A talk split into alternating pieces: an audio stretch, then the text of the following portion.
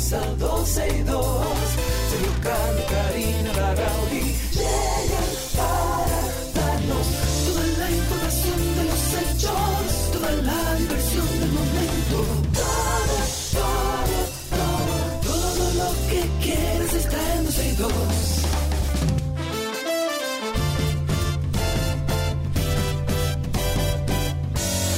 El reloj ya ha marcado las 12, comienza 12 y 2. Sergio Carlos y Karina Larrauri llegan para darnos toda la información de los hechos, toda la diversión del momento.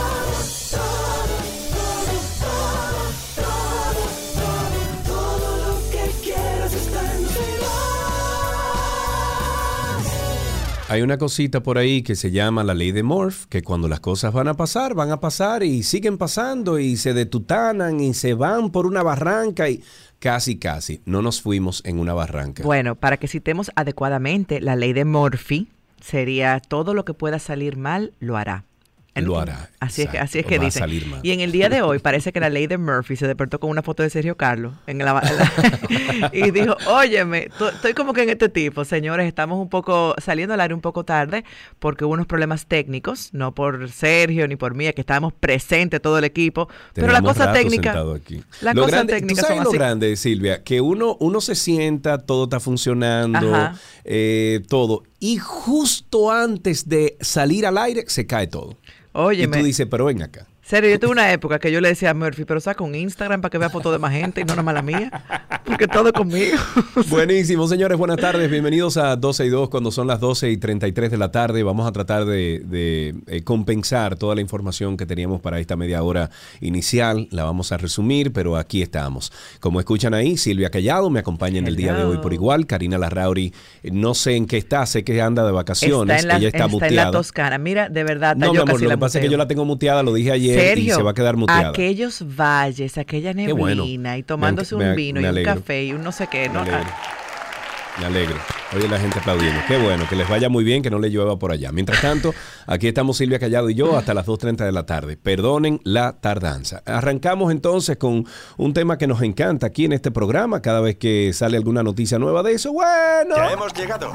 El arrecife de coral. Vengan aquí, vean los corales. Es colorado, coral, coral. Guau, Arranquemos un poquito con información de coral está enfermando. Pomper Coral, porque estamos hablando de la Operación Coral y la coordinación de los juzgados de instrucción del Distrito Nacional está en la fase final ya de la organización de la acusación que presentó el Ministerio Público en el caso Coral para proceder a sol- sortearlo y elegir el tribunal que se encargará de conocer el proceso.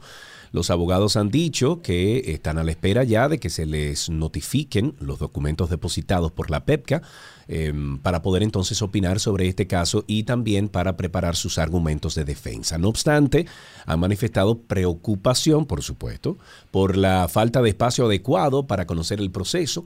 Precisaron que no hay sala de audiencia en el Palacio de Justicia de Ciudad Nueva, lo suficientemente grande para los 30 imputados, más sus abogados y los representantes de las empresas. De antemano prevén que esa situación podría convertirse en un obstáculo en el proceso. Yo ¿Serio? los meto a los te acusados. imaginas? Una los carpa. meto no, no, los Afuera. meto en alguna en algún salón o algo con una videollamada que vean su proceso, fulano de tal que venga, que entre el acusado y ya. Eso es una buena Próximo idea. tema, ¿qué tienes Vaya, vaya, vaya, vaya. El diputado del Partido de la Liberación Dominicana, PLD, Sócrates Pérez, se preguntó en el Congreso Nacional si el director de la Policía Nacional, Eduardo Alberto Ten, fue destituido y él no se enteró. Bueno, esto con algo de ironía, suponemos, ¿verdad?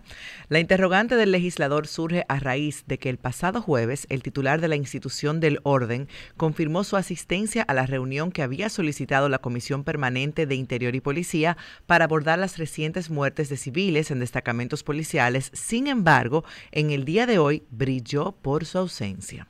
Huáscala, cacháscala. Podemos seguir con el tema de la policía. Silvia, un juez de la, oficial, de la Oficina Judicial de Servicios de Atención Permanente de Montecristi, impuso dos meses de prisión preventiva como medida de coerción contra dos agentes de la Policía Nacional que golpearon salvajemente a una mujer.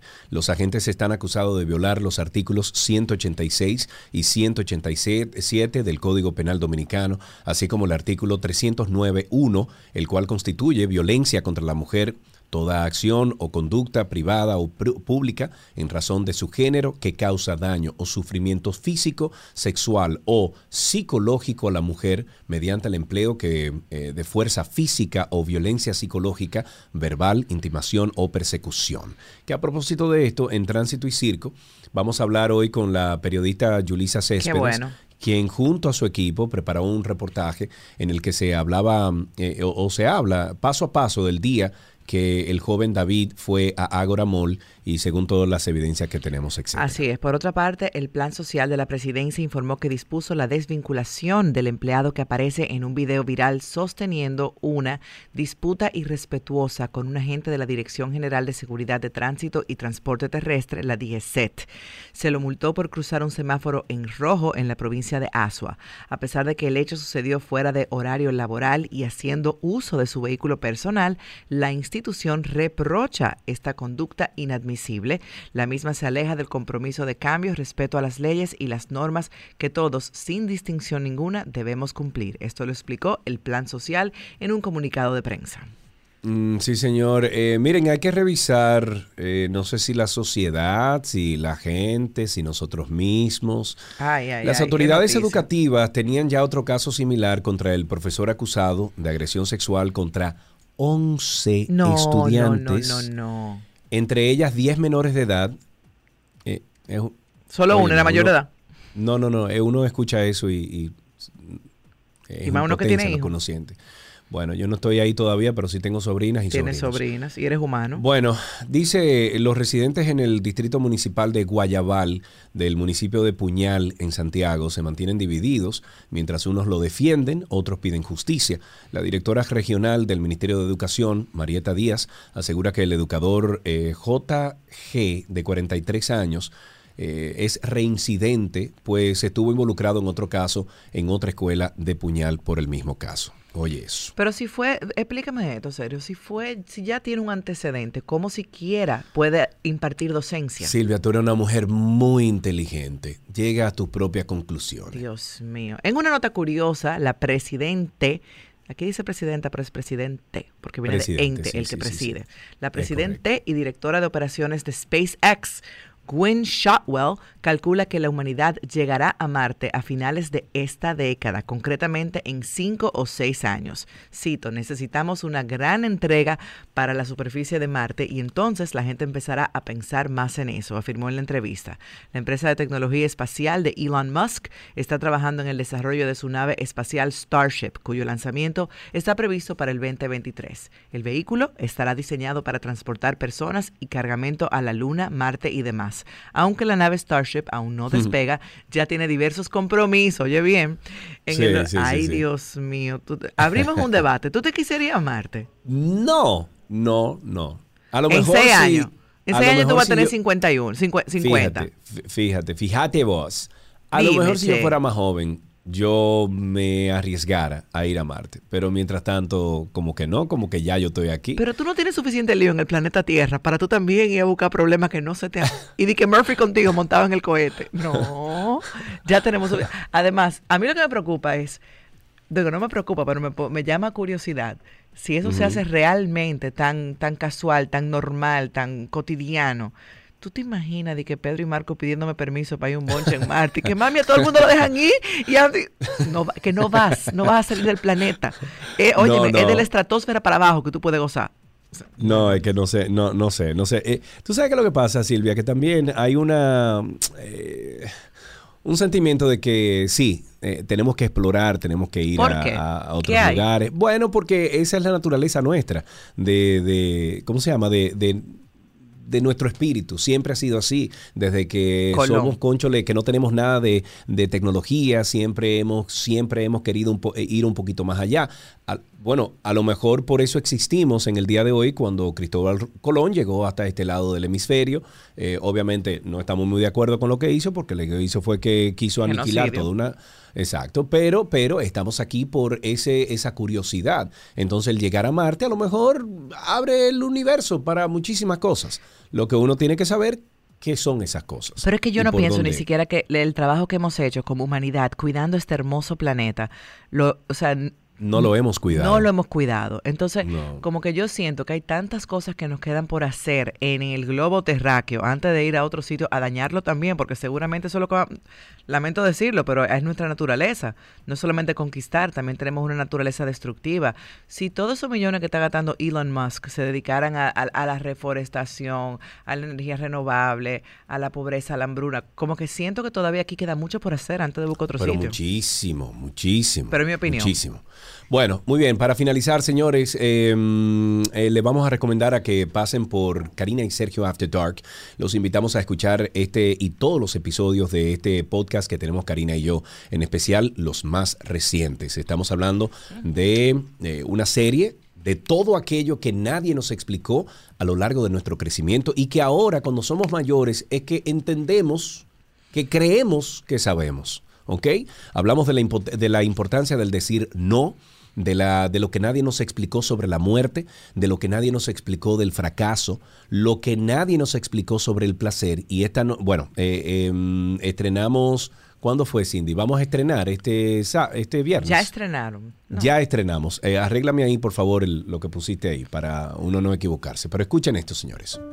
Hoy queremos aprender más sobre una de las experiencias yo creo que más transformadoras de la vida, que es ser padres. Las malas decisiones pueden, eh, yo diría que perdurar por toda la vida. O sea, una decisión que tú tomes con ese niño cuando está en formación pequeño puede trascender durante toda la vida o aparecer cuando adulto. O sea, que uno tiene que tratar la crianza como algo sagrado. que tampoco nadie nos explica sobre el manejo emocional durante el embarazo. Y a esto me refiero a que es muy normal uno estar feliz cuando todo va bien, hacerse fotos para las redes, lucir la pancita para Instagram y todo eso, pero nadie nos explica qué hacer cuando se asoma un embarazo de alto riesgo, cuando las cosas no suceden como esperamos, qué hacer si el embarazo no tiene un final feliz. La crianza puede brindar una vida plena, llena de amor y de seguridad, pero puede brindar todo lo contrario. Y nosotros como padres vivimos como con esa expectativa, con esa culpa muchas veces, porque entendemos que tenemos que hacerlo todo bien, que todo tiene que ser perfecto. Karina y Sergio. After Dark. Amigos, búsquennos en cualquiera de las plataformas de podcast como Karina y Sergio After Dark. Nos buscan como Karina Larrauri con el nombre de Karina o con el nombre mío Sergio Carlo. Y si no, usted puede entrar a Google y en Google usted pone Karina Larrauri Podcast, Sí. Sergio Carlo Podcast. Y ahí aparece la lista de todos los, los networks a los cuales pertenecemos y dónde está distribuido. Así empezamos 12 y 2. Ya regresamos con mucho más. Está en 12 y 2. Ir al súper es así de fácil. En supermercadosnacional.com disfruta del más amplio surtido con la mejor calidad. Al procesar tu orden, elige delivery o pickup y al momento del despacho, uno de nuestros pickers te contactará, garantizando un servicio personalizado. Sin límite de artículos por compra. Todo lo que quieras, pídelo al Nacional. Supermercadosnacional.com. La gran diferencia. Vive la magia y el ritmo de los reyes del flamenco pop de todos los tiempos. Los Gypsies. Viernes 13 de mayo, Jet Set Club. Boletas a la venta en Jet Set, Huepa Tickets, Supermercados Nacional y tiendas Jumbo. Una fiesta llena de ritmo y embrujo flamenco. Los Gypsies en Jet Set Club. La escuela, el tráfico. Cuidado con la guagua. Llegamos a Santo Domingo y vamos de nuevo. Desde el amanecer hasta la puesta del sol, que la energía no se detenga, así como la batería automotriz LTH y su tecnología PowerFrame, que le brinda gran desempeño y duración. Baterías LTH, energía que no se detiene. Distribuye Grupo Cometa. Fister, con más de 100 años brindando soluciones de calidad. Deja fluir tu inspiración y materializa todas tus ideas en griferías de cocinas y baños, disponibles en las principales ferreterías del país. Hay un coco en Villa Altagracia encima de la mata que antes era alta y ahora bajita. Hay un coco en Villa Altagracia encima de la mata que antes era alta y ahora bajita. Agua de coco. Sabe rica. Hay un coco en Villa Altagracia encima de la mata que antes era alta y ahora es bajita. Que da una agua rica que sabe bien buena, reanima, rehidrata, que da para el gimnasio, la casa, la escuela y dura mucho más. Rica agua de coco, porque la vida es rica. Lujo con salvaje. El balance perfecto. La nueva Isuzu MUX. Por dentro un confort de lujo. Por fuera un todoterreno salvaje. Isuzu MUX. Concesionario exclusivo a autocamiones. De regreso en República Dominicana, el multipremiado y superestrella del pop latino. Carlos Vives. Su nueva gira mundial, Después de todo, Vives. Carlos Vives. 14 de mayo, Palacio de los Deportes. Boletas en webatickets.com. Carlos Vives. La licenciatura en Dirección Empresarial BBA Barna es una experiencia retadora, práctica y de alto impacto. Buscamos jóvenes excepcionales que deseen entrar en el mundo de los negocios, que en lugar de escuchar teorías pasivamente, prefieren aprender haciendo. Postulaciones abiertas. Inicio septiembre 2022. Conoce más en www.bba.barna.edu.do. Mi mamá merece gasolina un año entero. ¿Qué qué? Es que ella es. Mi mamá nada más no es bonita. Ella va para Jumbo con su listica. Pa' que no se le olvide nada y tener un año de gasolina paga. En Jumbo, mamá es la mamá de la mamá. Porque tú eres la mamá de la mamá. Comprando en Jumbo puedes ser una de las 56 ganadoras de gasolina por un año para mamá de Total Energies. Jumbo, lo máximo. Compra online en jumbo.com.do.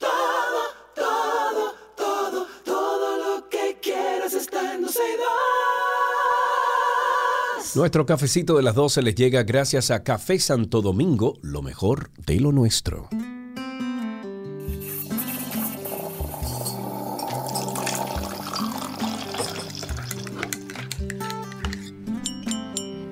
Y viene café. ¿Tienes tu café ahí, Silvia? Por ¿Te supuesto que te tengo mi café. Por Ah, supuesto que sí. ¿Cuándo no? Eso es importante. Eso es parte de mi mano, ahí- la taza del café.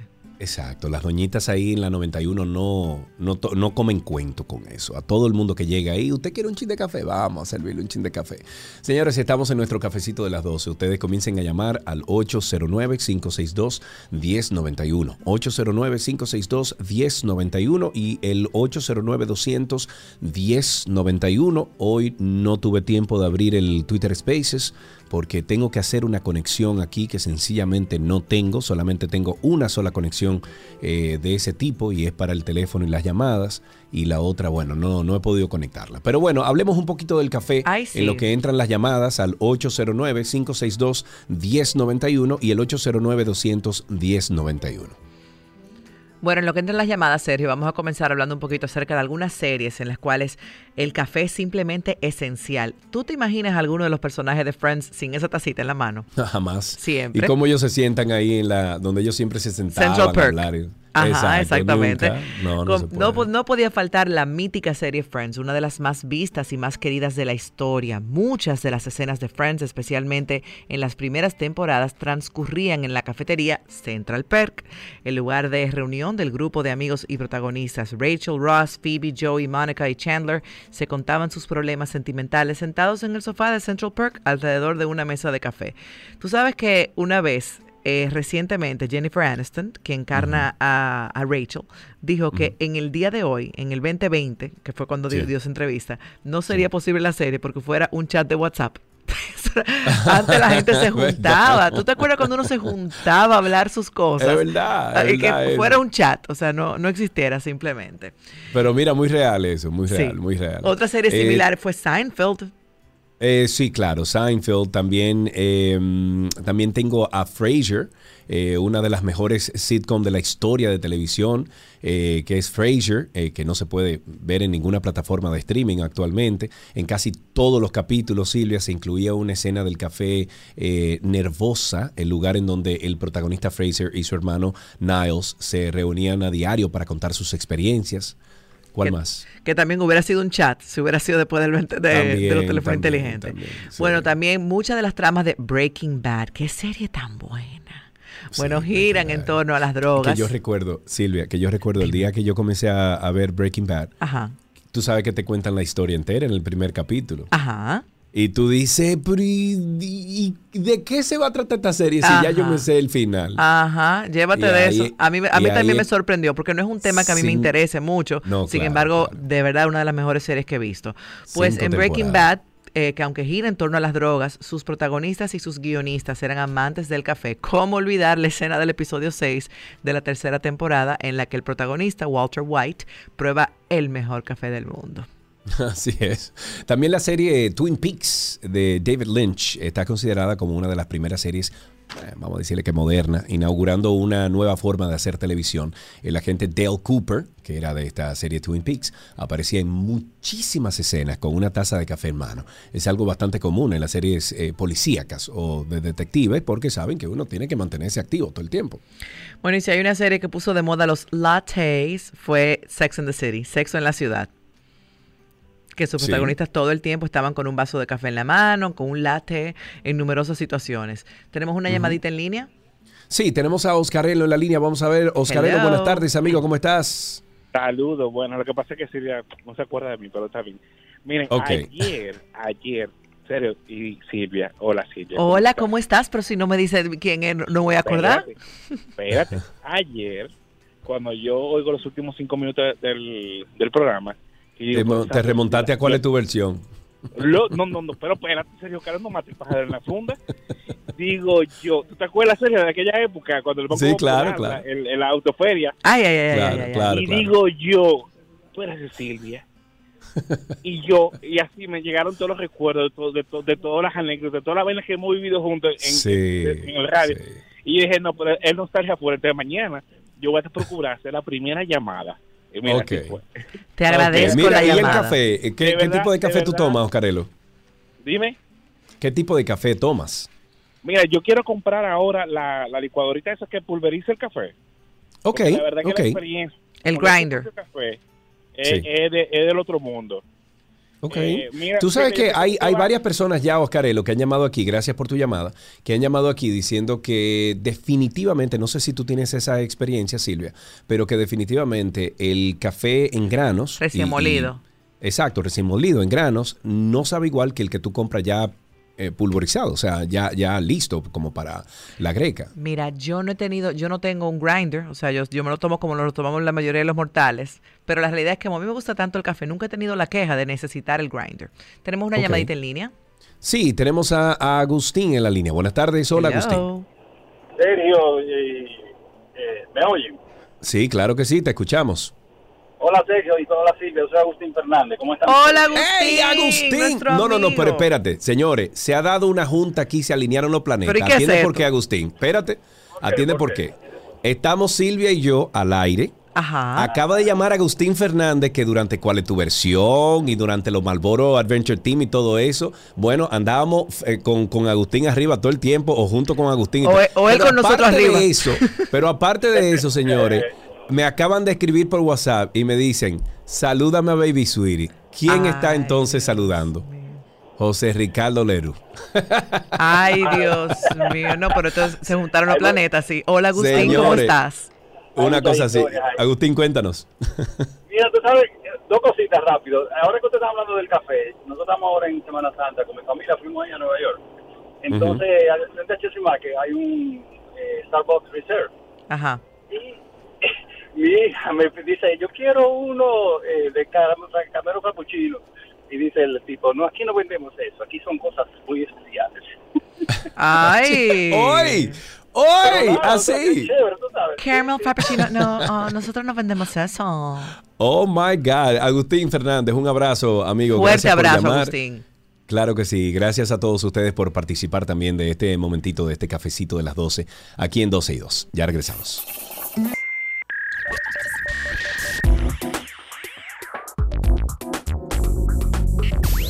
Ya estamos en lo mejor de la web en 12 y 2, Silvia, y hoy le vamos a enseñar a nuestros oyentes, le vamos a explicar cómo pueden silenciar la publicidad de Spotify en una cuenta gratuita.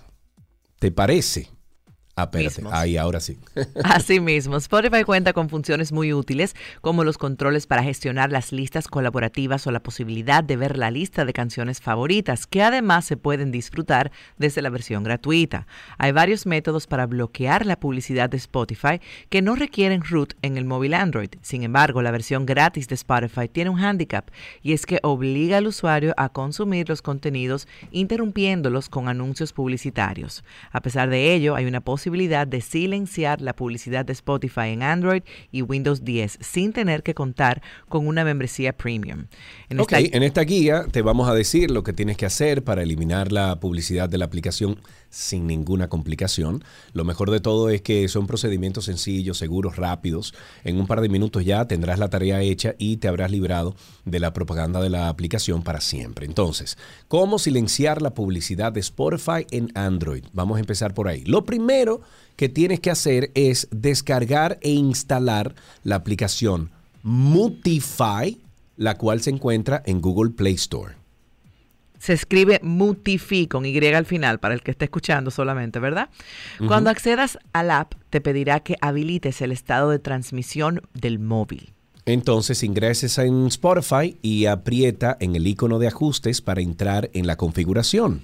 Luego bajas el cursor y cuando te encuentres con servicio de transmisión de dispositivos, cambia el interruptor a activado. Ok, entonces tú ahí entonces vuelve a Multify, ok, Multify. Verás un botón que dice silenciar anuncios, habilítalo eso. Cuando hagas el paso anterior, observarás los controles del reproductor multimedia y la información de la última canción que se reprodujo. En la parte superior del panel estará visible el app de Mutify Ads, o sea, Mutify Ads, indicando que está silenciando la publicidad de Spotify. Entonces, cuando se reproduzca un anuncio, Multify se encargará de enmudecer, bueno, de mutearlo. Ah, básicamente. exactamente. Hagamos uso del en- anglicismo. Enmudecerlo, enmudecerlo. Eh, automáticamente. Y lo mejor de todo, eh, Silvia, es que la aplicación es gratuita y tiene una excelente puntuación. Sí, lo tiene. Bueno, pero también contémosles cómo deshabilitar anuncios de Spotify en Windows 10.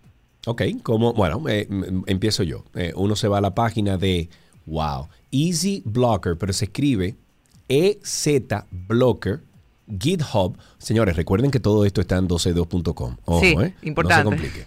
Entonces, Easy Blocker, GitHub y descarga el programa que te estamos diciendo. Cuando se haya bajado, reproduce tu música favorita de Spotify.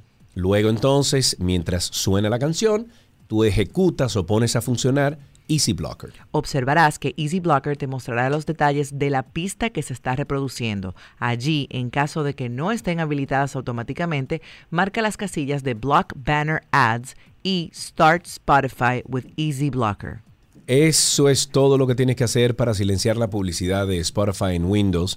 El software se llama Easy Blocker, no requiere instalación, es muy liviano, puedes cerrar o minimizar el programa ya que estará activo en la bandeja de entrada del sistema. Ahí tienen ustedes dos formas, o más bien, dos sistemas operativos donde ustedes pueden silenciar Spotify. Sin embargo, les vamos a invitar una vez más a que escuchen el más reciente episodio de Karina y Sergio After Dark, donde estamos hablando de Nadie nos explicó de cómo ser padres. Hoy queremos aprender más sobre una de las experiencias yo creo que más transformadoras de la vida, que es ser padres. Las malas decisiones pueden, yo diría que perdurar por toda la vida. O sea, una decisión que tú tomes con ese niño cuando está en formación pequeño puede trascender durante toda la vida o aparecer cuando adulto. O sea, que uno tiene que tratar la crianza como algo sagrado. Que tampoco nadie nos explica sobre el manejo emocional durante el embarazo. Y a esto me refiero a que es muy normal uno estar feliz cuando todo va bien, hacerse fotos para las redes, lucir la pancita para Instagram y todo eso, pero nadie nos explica qué hacer cuando se asoma un embarazo de alto riesgo, cuando las cosas no suceden como esperamos, qué hacer si el embarazo no tiene un final feliz. La crianza puede brindar una vida plena, llena de amor y de seguridad, pero puede brindar todo lo contrario y nosotros como padres vivimos como con esa expectativa, con esa culpa muchas veces, porque entendemos que tenemos que hacerlo todo bien, que todo tiene que ser perfecto. Karina y Sergio, After Dark.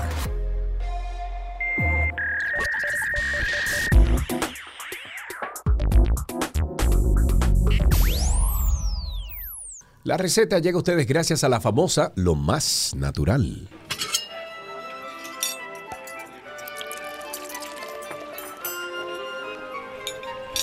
Hola la mewi, mange comida de Gabriela Pasquet, c'est bon ici mewi. Gaby, ya estás en Hello. Café, estás Sí. en, en tu, en tu ambiente, ya dejaste la Fórmula 1 atrás, Sí, ya. ya, bajaste, dormiste bien. Hola Sí. Gaby, ¿cómo Hola, estás? Silvia. Ay, Bien, qué, bien. qué contenta me pone compartir la receta contigo, porque me apasiona mucho la cocina y porque siempre te voy escuchando con esas recetas. Déjame decirte que hice tu, ay, la salsa de los de los huevos benedictinos, la bernaise, la hollandaise, Mm. dice la hollandaise que recomendaste, Qué riquísima. Pero en el día de hoy estamos en la semana de las recetas con melocotón con nuestra queridísima Gabriela Reginato. Así es, y hoy vamos a hacer, que de hecho los voy a preparar esta noche para pre- presentarles el videíto y todo, unos eh, melocotones encurtidos. Uy. que son muy ricos y que podemos acompañar con, luego que estén listos, porque esto toma, de, puede ser de una a dos semanas para encurtirse, para que queden así eh, ricos. Eh, puede servir para agregarlos en ensaladas, para comerlos solos, con un poquito de helado, Te iba a para decir, con acompañar helado, con helado. carne. Exacto, o sea, lo podemos utilizar tanto dulce como salado. Son muy Excelente. fáciles de hacer, tiene pocos ingredientes eh, eh, y, y vale la pena intentarlos. Ok, pues paso Así número uno. que aquí viene la receta. Eh, em, siempre buenos. No pueden entrar a mi cuenta de gabriela.reginato. Paso número uno. ¿Cuáles son los ingredientes? Pues necesitamos una taza y un cuarto de vinagre de arroz. Es importante que sea vinagre de arroz. Ok. Si usted no tiene vinagre de arroz, que ya es fácil de conseguir, etcétera, etcétera, podemos hacer una variante eh, con vinagre blanco, una taza de vinagre blanco y le vamos a agregar un cuarto de taza de azúcar blanca. Y esto lo vamos, obviamente no es vinagre de arroz, porque el vinagre de arroz es de arroz, pero nos puede hacer el efecto. Ok. ¿ok? Pero consígase su vinagre de arroz, que vale la pena. Entonces tenemos un- una taza y un cuarto de vinagre de, de arroz, un cuarto de taza de miel, que le va a ir súper, quizás un poquito más cuando ya lo pongamos en el, en la- el, en el frasco. Necesitamos también un frasco grande de, de esos que usted guarde, ya sea de mayonesa, de Con tapa, ¿verdad? Con tapa, sí. Ok, sí. esa tiene parte que es con tapa, tiene que ser y que tiene que ser de vidrio. ¿ok? Ok, No, no, no puede de vamos, no vamos a- no, no vamos a incurtir en plástico, vamos a incurtir en, en- en vidrio. Necesitamos un cuarto de taza de azúcar blanca, media cucharada, media cucharadita de una mezcla entre canela, eh, malagueta, clavo Ay, dulce. rico. Podemos hacer como esa mezcla así. Eh, a mí me a mí me da como Sweet como a spice, Thanks- Navidad. exacto como a, a Thanksgiving a, a Navidad Ajá. Thanksgiving esa usted mezcla las mismas cantidades de canela malagueta y clavo dulce Qué rico. y de esa mezclita vamos a utilizar media cucharadita. También vamos a necesitar un pedazo de jengibre fresco, más Ok, como una raíz, un pedacito de la raíz. de una pulgada de Exacto, como un pedacito de la raíz, más o menos como una pulgada de jengibre que lo vamos a pelar y lo vamos a cortar ya sea en láminas o en julianas. No puede ser muy pequeño, ¿eh? simplemente en juliana o en, o en láminas. Y nuestro protagonista de esta semana, que son los melocotones, vamos a necesitar alrededor de una libra y media. ¿Qué vamos a hacer? Bueno, en una ollita a fuego medio vamos a combinar el vinagre con el azúcar, eh, la miel y las especias. Y esto lo vamos a llevar a hervir eh, hasta que el azúcar disuelva. Va a ser alrededor más o menos de dos a tres minutos aproximadamente. No queremos que esté muy caliente porque la idea no es cocinar los, los melocotones, ¿ok? Entonces, luego que esto esté listo, lo vamos a reservar.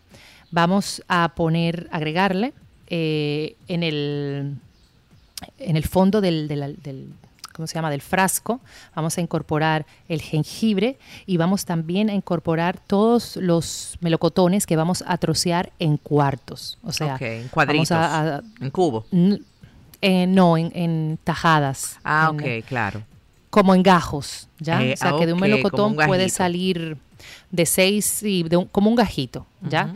Y la semilla, se me había olvidado decirlo ayer, la semilla no la boten del melocotón porque usted la puede poner dentro de una jarra de agua y la le va a dar un sabor sumamente Ay, agradable. qué rico. Señores, yo no sé ustedes, pero aquí en la romana hace un calor. Ah, ¿qué Un también? calor que es de morirse. Entonces uno tiene que consumir mucha agua. Ya comienza la temporada de, del infierno. Sí. Entonces tenemos que consumir mucha agua y hay veces que se hace pesado tomar agua. Entonces póngale una rodaja de limón, unas hojitas de menta, puede ser, o un limón, eh, ya le dije limón, o una, o una manzana verde, Pero o no estas. esa, esa idea de la semilla del melocotón está buenísima, no se me había ocurrido Estas- jamás. Buenísimo. Bueno, pues no boten, no boten estas semillas y guárdenla para el agua. Entonces vamos a tener las tajadas o las cuñas del melocotón que también la vamos a agregar en el frasco y entonces vamos a incorporar todo el líquido que habíamos hecho del vinagre con la miel, etcétera. Antes de cerrar, lo que hacemos es que le agregamos un pelín más de miel por arriba y vamos a sellar bien la tapa. Un truco que les voy a dar es que cuando ustedes sellen, como está caliente, volteen el frasco porque lo que vamos a lograr es que la tapa se se seal, se, O sea, como que se selle, se extienda, se que haga el- el- selle, el se- famoso pop. Exacto. Eso es lo que andamos buscando. ese- esa idea de que, de que se selle. Y esto lo vamos a llevar al refrigerador por una o dos semanas. Pero el resultado es extraordinario. Y también lo lindo es que te puede durar hasta un mes eh, para tú consumirlo. Y luego este almíbar que te queda, que es ese almíbar de- del encurtido de, de los melocotones los puedo llegar a utilizar para hacer una vinagreta o para cualquier otra preparación. Como les prometí, hoy voy a hacer estos eh, melocotones encurtidos, lo voy a estar subiendo a mi cuenta y eh, nada, manténganse al tanto porque eh, tenemos toda esta semana con recetas a base de melocotón. Excelente. Gaby, Y voilà. es- estamos, estamos en temporada de melocotones. O sea, son fáciles de conseguir en esta época del año. Bueno, nosotros tenemos melocotones todo el año porque son importados. Eh. O sea que, que siempre lo tenemos. Ah, algo que sí me viene ahora con, con tu pregunta, los melocotones no estén muy maduros, tienen que estar medio Ah, duritos. medio Ok, duri- Gracias ah, por, por eh, traerme- importante. Sí. No, pues- Eh, se nos va a hacer un poquito difícil quizás sacarlo de la, de la semilla porque cuando están aún verdes eh, se pega mucho, pero no importa que se maltrate un poco eh, esta área, lo que sí andamos buscando es que tenga firmeza. Porque como se van a encurtir, no queremos que se pasen y que queden muy blanditos. Queremos que cuando eh, al, al cabo de una o dos semanas todavía estén crujientes. Ay, qué rico. Gaby, pues muchísimas gracias. Por favor, ¿dónde más Un podemos encontrar todo esto? Bueno, ya saben, visiten en- a, a 12 y 2, busquen mi cuenta de Instagram, gabriela.reginato, y también les invito a que visiten mi página, gabrielareginato.com.do, para muchas otras recetas que en estos casi 14 años que tenemos al aire eh, van a encontrar, y también en la de 12y2.com. Y si tienen alguna receta a base de, de melocotones o quieren alguna en particular, por favor, déjenme saber y con muchísimo gusto aquí, mañana o pasado. Yo quiero la de pie de melocotón, así que ya, ya, ya te Ah, dije cuál quiero. bueno, quiero pues- cómo hacer un pie de melocotón. Un pastel. Pues mañana te voy a te voy a dar una opción sumamente fácil. Gracias a Dios que no es en Santiago que ella está pidiendo eso. No, pero escucha. Mañana vamos a hacer una versión súper fácil de un, puede ser un crumble de melocotón. a ti te va O a en encantar. jarabacoa, que ella pide, dame pie de pie de melocotón. y te van a traer dos melocotones.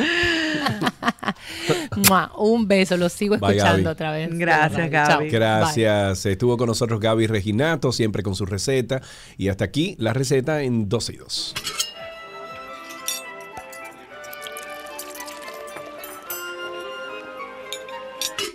La receta les llegó a ustedes gracias a la famosa Lo Más Natural.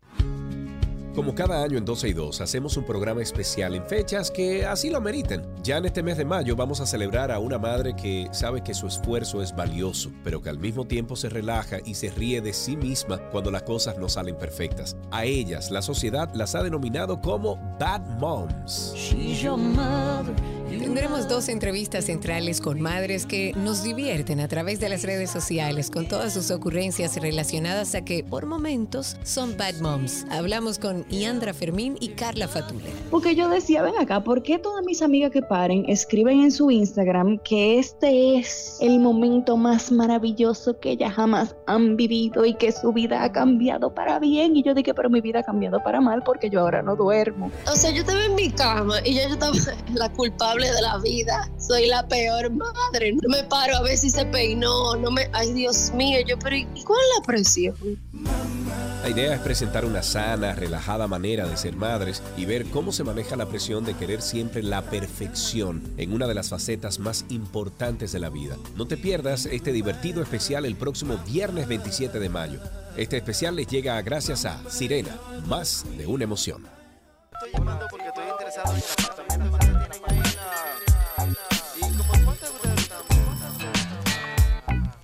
Estamos en bienes raíces y Silvia, siempre que hablamos de bienes raíces, la mayoría de veces conectamos con gente como que sabe de esto, ¿verdad que sí? Así Y mismo este- es. En este caso tenemos en la línea a Jermis Peña, ella es arquitecta, CEO de Constructora Construger. En redes sociales la pueden buscar como arroba construgerrd y también de, bueno, eh, perdón, construger.rd. Y del estudio de arquitectura, estudio eh, YP o JP. Jermis es especialista en arquitectura sostenible, well-being y bioclimática. Y hoy nos dirá o nos trae el tema de cómo está afectando el alza de los precios de los materiales de construcción y la mano de obras en bienes raíces. que Ay, esto es ay, un tema que está, yo creo que llevando mucha gente al, al grito de la gata, como le dicen. Eso Jermis, buenas tardes, ¿cómo estás? Buenas tardes, pues muy bien, feliz de, de poder llevar un poco de luz con este tema que tiene mucha gente estresada. Ay, Hola sí. Silvia. Hola Jermis, ¿cómo estás? Jeremy, definitivamente mucha gente está estresada con este tema. Vemos proyectos que, que, bueno, que se lanzaron a cierto precio y que la excusa o la realidad de que ha habido una alza en los precios de los materiales ha forzado a los constructores a cambiar esa, eso- esos precios. ¿En qué específicamente está afectando el alza de materiales y mano de obra? ¿Qué impacto está teniendo en los proyectos que vienen subiendo en construcción? Pues te cuento un poco, Silvia. Aquí nosotros tenemos que ponernos en ambos casos, en el caso del adquiriente y en el caso también del constructor, y ver el panorama general de lo que se viene eh, desenvolviendo en el país a raíz de la pandemia. Te pongo a raíz de la pandemia porque anterior a eso, pues simplemente con tener los precios dolarizados, pues la mayoría de los constructores estábamos más que cubiertos, entre paréntesis, eh, y no se estaba dando este tipo de cambios de precios con un, un tiempo tan corto. Entonces, ¿qué es, qué es lo que está pasando? Las construcciones eh, básicamente se determinan por el, el precio de ese metro cuadrado, viene del acero y del cemento. Eso determina en un 40% cuánto va a valer un inmueble.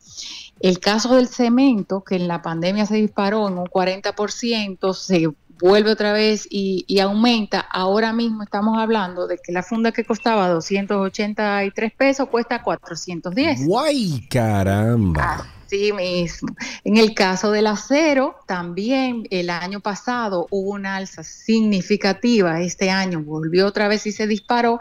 Y el atado de varilla que costaba 46.500 pesos está en 81.000 pesos. A ver, Jermis, pero antes de continuar tenemos que ser justos. Esto es un alza Por que se ha manifestado en absolutamente el planeta completo. Correcto, es a nivel mundial. ¿Qué ha pasado? Que el alza del petróleo, la guerra, eh, la pandemia, los fletes disparados de China. Hay un caso particular con los fletes que quizás muchas personas desconocen, que la mayoría de los materiales de la construcción que se usan en República Dominicana son importados. Entonces, al momento de yo traer, por ejemplo, unas puertas, imagínate que mi factura por las puertas es 15 mil dólares. Cuando voy a pagar el arancel, el flete que antes me costaba 2 mil, ahora me cuesta 18 mil y tengo que pagar impuesto por los 18 más los 15. Dios Eh, mío. ¿Entiendes cuál, No es, cuál es el tema de esto? Entonces, Claro, y al final me imagino, obviamente, Jeremy, que todo esto, claro. y, y me imagino, Jeremy, que todo esto al final eh, repercute en el comprador, ¿no? Bueno, así es. Estamos viendo un fenómeno eh, en dos líneas. En pro consumidor, que anteriormente no se veían eh, pues reclamos de parte de personas que habían adquirido en plano por quejarse porque le están alzando precios, que no estaba ni siquiera contractualmente estipulado, porque tenemos siempre en los presupuestos ese porcentaje de imprevisto y la misma tasa del dólar nos cubría, pues ya tú ves que se han disparado las demandas y ellos dicen en estadística que el año pasado tuvieron de 2 del, del 2020, tuvieron 20 en el 2021 y han ido en aumento en este año. Entonces, quiere decir que hay una inconformidad. ¿Qué han hecho entonces los constructores? Se ha incluido una cláusula que se llama cláusula de indexación monetaria. Y le voy a explicar para que los Sí, adquirientes puedan entender de qué se trata esto, que no es que sale de, de- no es un mago, el, el, el contra- el- el- el constructor no saca los números de la magia. Existe una oficina que se llama Oficina Nacional de Estadística, ¿ok? Que da unos números, va, va a ir reportando, según el índice del costo de la vivienda, se reporta ese porcentaje que va en, en aumento, ¿ok? Entonces se toma como referencia ese índice de costo que ese número se revisa mensualmente. Hay constructores que de hecho le pasan a sus adquirientes el alza que tienen mensual y hay otros que esperan al final del proyecto. Sí. ¿Ok? Sí. Entonces, ahí ¿Cuál, cuál es, perdón, Jeremy, ¿cuál es la da diferencia? ¿Cuál es la diferencia de eso, de, de hacerlo? Eso es un tema de burocracia interna de cada empresa. Por ejemplo, hay quienes piensan que es mejor sentarte contigo y tener una sola conversación al momento de la entrega del inmueble. Sí. Y hay otros que pensamos que, bueno, que lo más sano es yo irte informando de cuál es la situación y que tú también tengas el derecho a retirarte de la compra o a buscar otro medio, a prepararte para ese nuevo valor que, que vas a tener entonces que, que asumir y no esperar ya al final Ok. que el proyecto está construido. O sea que es algo muy independiente. Ok. Entonces, ¿qué sucede con todas estas acumulaciones? Obviamente se va pasando porque la construcción no se da como la adquisición de un bien común en el que pues tú vendes quizás paletas y yo voy y te las compro y ahí están. Ujú. Son procesos largos de 24, 36 meses. Entonces ese acompañamiento a quien entró en plano pues tiene que entender que parte de eso va a venir por estos números de inflación, pero tiene también una ventaja. Sí. Ese inmueble que quizás tú compraste con un valor, al momento final, pues ya también cuando hagas una tasación es un inmueble que va a subir su valor en el mercado. Entonces, Bueno, que no sí, solamente es que tú subió. estás pagando más.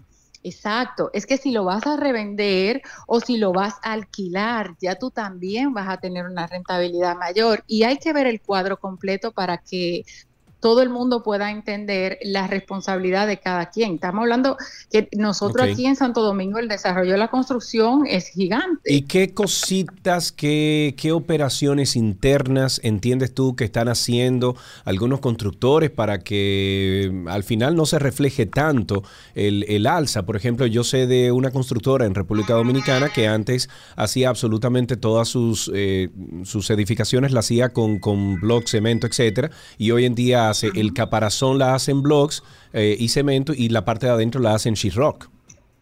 Bueno, Sergio Carlos, es que esto se ha visto también, por ejemplo, en el PVC, que recuérdate que tiene base de petróleo, en los materiales eléctricos que van en más de un Wow. 100%, y a eso también recuérdense que ya oficialmente el alza de la mano de obra del 24% se estableció hace unas semanas atrás. Entonces, eh, esto de la mano de obra, que también es otro tema un poco complejo de, de entender, nosotros en construcción tenemos siete resoluciones diferentes porque son diferentes áreas.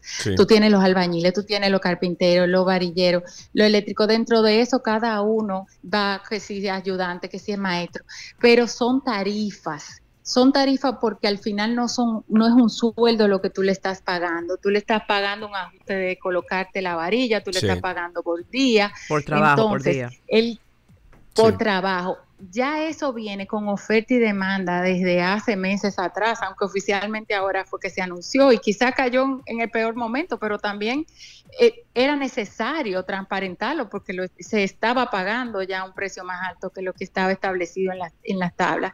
Entonces, eso va a generar que en los próximos meses lo vamos a ver un alza adicional de quizás un 6% más, aparte de lo que ya venimos con los materiales.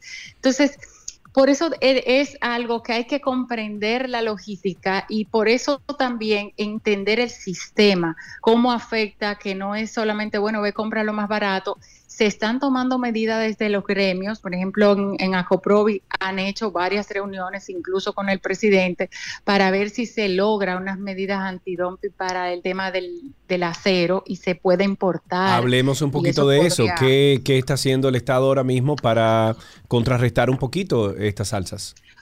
Por ejemplo, si esta práctica se pudiera dar eh, del tema del antidumping, pudiéramos hablar de que se puede importar acero eh, y que bueno, estaría muy por debajo del precio del único, bueno, del competidor mayoritario que tenemos aquí en, en el país. Entonces, eso puede ayudar. El tema del, de la liberación de encaje en los intereses también puede ayudar, porque es una forma de nivelar estos costos que tenemos altos en, un, en unas cosas, pues irla bajando en la otra y que ese también, esa, esos, esas tasas de intereses puedan llegar a los adquirientes y que mañana ellos puedan tener tasas de financiamientos preferenciales por esta situación mundial que se está dando. Entiendo, entiendo. Al final, Jeremy, yo creo que siempre hay que, si a, lo mejor alguien está buscando invertir en alguna en algún inmueble, alguna cosita, pues siéntese con su eh, constructor y eh, lo que está en blanco y negro se queda en blanco y negro. O sea, que amarre bien su contrato, ¿verdad que sí, Jermis?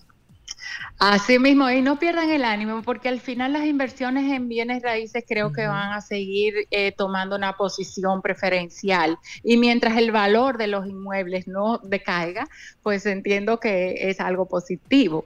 Sí, sí, sí, sí, es así. Jermis, muchísimas gracias siempre por todas las informaciones que nos brindas en el tema de, de construcciones, de alquileres, etcétera. Jermis, gracias, un abrazo.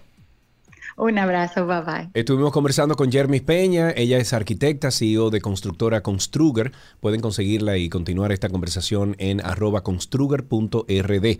Hasta aquí, bienes raíces. Hola, sí, yo estoy llamando porque estoy interesado en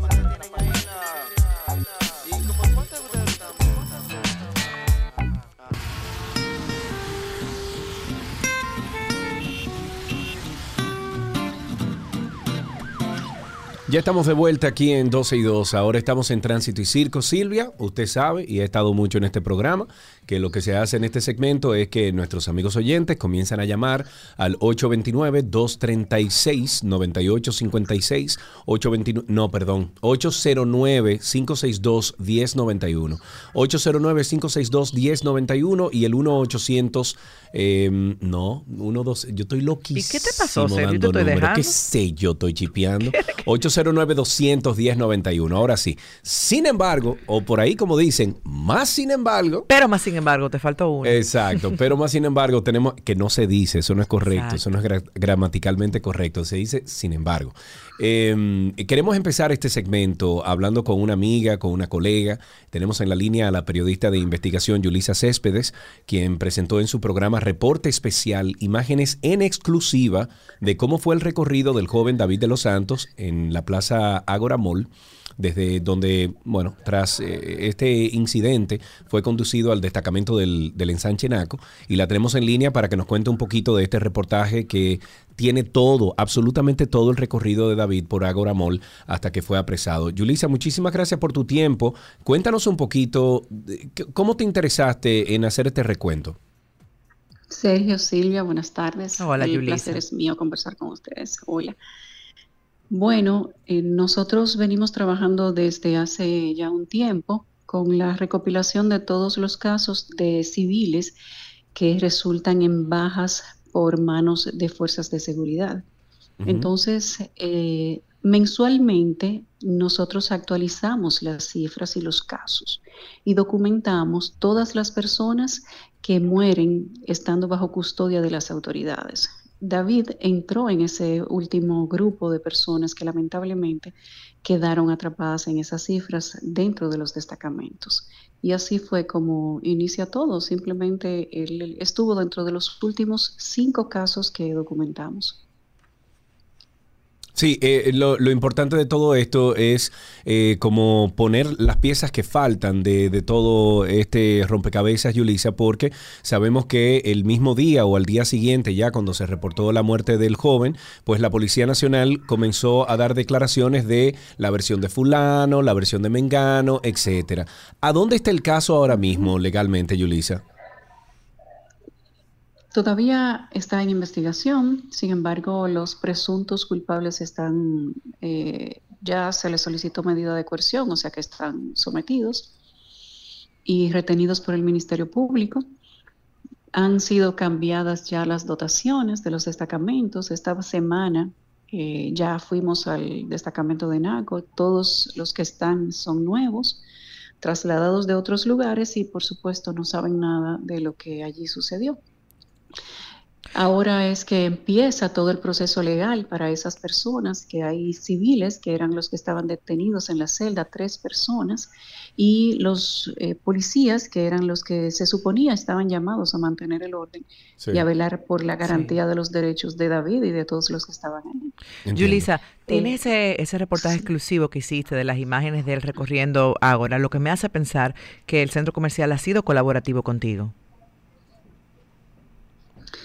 bueno, por un por un tema de, de seguridad, yo no puedo revelar, revelar de dónde consigo las informaciones, porque esa es la garantía de mis fuentes. Pero el, son, nosotros tenemos cerca de 30 horas de video. Las autoridades lo tienen también, porque lo que no tenían se, se ha compartido. Sí. Y hemos resumido porque en una hora de televisión no puedes resumir 26 horas de video, pero hemos sacado los momentos claves que pueden, es, sí, quizás los momentos más importantes, entre comillas, donde la gente puede ver los lugares por donde él se detuvo, donde se paró, con quién habló, con cuáles personas. ¿Qué tan diferente, Yulisa, de esas imágenes y de acuerdo al relato que las mismas imágenes eh, te cuentan, ¿no? Tú como reportera, como periodista, ¿qué tan diferente es de la versión que conocíamos oficialmente de parte de, de la misma policía? Bueno, fue diferente en cuanto a la primera versión de que él se había autolesionado y autoinfringido todos, todas esas lesiones. Eso absolutamente no era cierto. Y desde que yo escuché esa versión, pues de inmediato sabía que algo sucedía. Que algo no estaba cuadrando. No no daban porque nosotros nosotros tenemos un procedimiento para este tipo de casos y cuando tomamos un caso, una familia, una víctima, vamos sumando todas las características o de la desaparición, ya es como un protocolo que tenemos en, mi equipo y ya el mismo protocolo te dice dónde, qué cosa no te cuadra. Entonces, cuando nos dijeron que se había dado los golpes él mismo, de inmediato supimos que ahí había una alerta, porque ya sabíamos en la condición que él estaba. Y es, mira, humanamente imposible por el mismo sentido de autopreservación que una persona se golpea a sí mismo hasta quedarse inconsciente, porque inconsciente tú no te das golpes. Imposible. Y el mismo sistema nervioso, cuando tú tocas, el sistema nervioso tiene diferentes niveles de soportar dolor. Hay niveles que tú mismo no lo resistes, entonces no te lo puedes causar. Así es. Eh, Yulisa, muchísimas gracias por estar con nosotros aquí en 12 y 2. Eh, nosotros vamos a esperar este, este, este documental o más bien esta, Reportaje. este relato, reporte especial que han hecho ustedes. Eh, tengo entendido que esto se publica, déjame ver, ¿cuándo se publica esto? Se, publi- Se se publicó publicó, el domingo a las Ok. 9 de la noche y anoche se repitió por CDN. Perfecto, Yulisa, estaremos entonces eh, buscando ese reportaje que no he podido verlo, pero tengo aquí el trailer que voy a compartir con los amigos oyentes eh, y te agradecemos muchísimo tu tiempo, Yulisa. Gracias y, No, buen gracias trabajo eh, para todo tu equipo. Gracias. Bye bye. Gracias, aquí está un poquito del trailer. Eh, cuando esto se oiga. Sus- Vamos a contar la historia que se ha creado a partir de las versiones de sus familiares, las autoridades y su recorrido por la plaza y qué establece la acusación del Ministerio Público. Él salió para el gimnasio el martes como a las dos y media o tres de la tarde. Me dijo, mami, me voy, se fue con una franela blanca, se fue con una bermuda negra, una media blanca y unos tenis creo que gris. Me dijo, mami, mira cómo yo voy para el solo, pa, pa- mira cómo yo voy para el gimnasio hoy. Voy lindo, ¿verdad? Digo yo, sí, está lindo, mi hijo, está bonito. Y se fue para el gimnasio. Conforme las grabaciones de la cámara de seguridad, a las 5.56 de la tarde del miércoles 27 de abril 2022, a David de los Santos se le ve entrar a Agora Mall por la puerta de la Abraham Lincoln, vestido con una camisa roja, una bermuda rojo vino con brillo y un bulto aparentemente de practicar ejercicio. Su actitud es normal. En los primeros cuatro minutos en la plaza, a David se le vio pasar por diferentes áreas sin entrar a ninguna de las tiendas. Su actitud conforme a las fílmicas era normal. Lo que sí pudimos observar es que pasó por varios sitios en más de una ocasión y sin rumbo aparente. A las 6.20 de la tarde, David se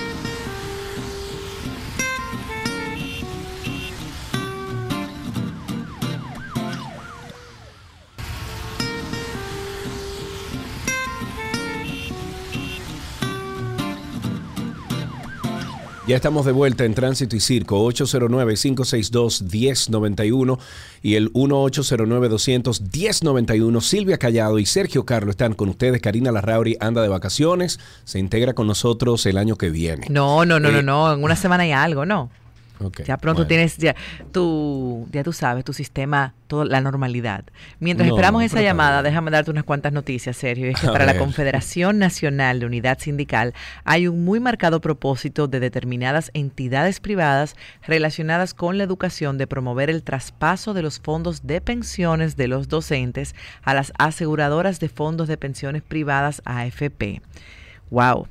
El sindicato se cuestiona de dónde, de dónde parte el estudio de factibilidad si sabemos que todos los docentes no se pensionan a la vez y que deben eh, surgir su plan y haber trabajado 30 y más años para recibir el 100% del salario como pensión, el 90% del salario con 25 años laborando y un 85% del salario con 20 años y 60 años de edad. Guay. ¿Qué tú opinas de eso, Sergio? Bueno, yo opino que Raúl está en la línea y que hay que tomar el teléfono. Buenas tardes. Raúl. Buenas tardes, Sergio y Silvia. Amigo, Hola, ¿cuánto Raúl. tiempo? ¿Qué de tu vida? Sí, cuánto tiempo con Silvia, que yo también escuchaba cuál es tu versión cuando ustedes hacían las parodias Qué duro. del programa de A la hora señalada y tenían de Ah, también, claro, claro. Y, y también la parodia que ustedes hicieron del descubrimiento de América, que eso deberían tratar de tirarlo por aquí algún día o, o subirlo por Sí, ahí. yo creo que cierran la 91 Sí, sí, si eso hay que hacerlo, hay que hacerlo. Cuéntanos. Sí, Eh, sí, hablando un poco, o sea, que los temas están muy serios, muy calientes y yo tengo varios días tratando de comunicarme. Estuvimos hablando aquí hace días sobre el tránsito, sobre todo con los motociclistas que prácticamente están de su cuenta. Eh, a mí me pasó en la, mira cómo son las cosas, a una esquina del Palacio Nacional, en la, en la, en la, ca- en la- en la avenida o en la calle Doctor Delgado, estamos ahí en un tapón, pero un tapón, o sea, no hay forma de que los vehículos avancen, estamos ahí, entonces la, la- había una oficial dando paso allá en la México, Y en ese rato que estoy yo, para, viene un motociclista haciendo zigzag y se me estrelló a mí. en la parte de Oh, atrás. Ay, oh. ay, ay. Pero No. entonces el, el verdugo, bueno, no no me causó mucho daño, pero sí me desencajó un poco el bumper, que eso se puede. Ande el eso, diantre. pero el tipo Sí. salió, se fue, o sea, hab- habían dos personas subidas en el motor y se fueron. Sí. Ni siquiera se pararon, no sé si le pasó algo a ellos, si se les rompió algo o se golpearon, simplemente se recogieron y se fueron. O sea, no hay forma de detener a esos individuos que están aquí. eh. ¿Y a ti te pasó algo? Y y lo, lo peor del caso parece que esta gente, y, y no hay no hay manera realmente con los motociclistas, definitivamente. No, no, para nada. Hay un desorden generalizado. Eh, Raúl, mira, antes de despedirte, eh, tú, yo me imagino que tú me vas a acompañar esta noche con la conversación con el Sí, presidente sí, yo, estoy esperando. Yo yo espero que Producción Rosario también le haga sus preguntas al presidente. Tú vas a llevar el, el, el, el bumper de aquí. El bumper de aquí, pero ¿cuál? Este. No, espérate. Eh, este, este. Escucha, Bilader, Ese ahora. Yo lo pongo, yo lo pongo al aire, no hay problema.